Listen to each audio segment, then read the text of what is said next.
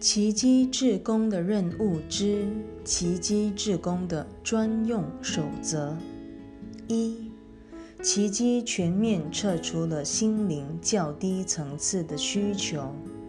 由于它的时间模式独具一格，一般的时空因素限制不了它。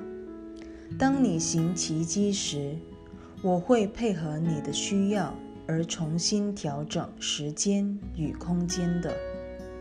二，奇迹志工必须具备分辨、妄造与创造的能力。不论哪一种疗愈，都需要先彻底修正知见上的层次混淆。三，切莫混淆了正见与妄见两种心境。除了疗愈之愿以外，你若以其他任何方式去回应任何错误，表示你已陷入了混淆。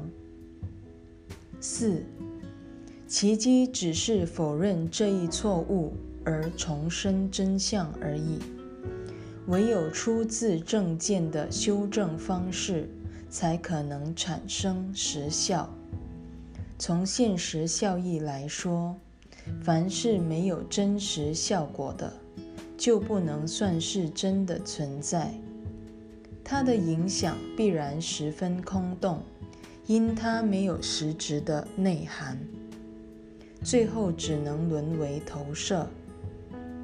五，奇迹具有调整层次的功能。为疗愈提供了他所需的正知见。若非正知见，你是不可能了解疗愈的。除非宽恕能带来修正之效，否则它只是一种空泛的姿态而已。缺了修正功能，宽恕基本上已沦为一种评判，丧失了疗愈的能力。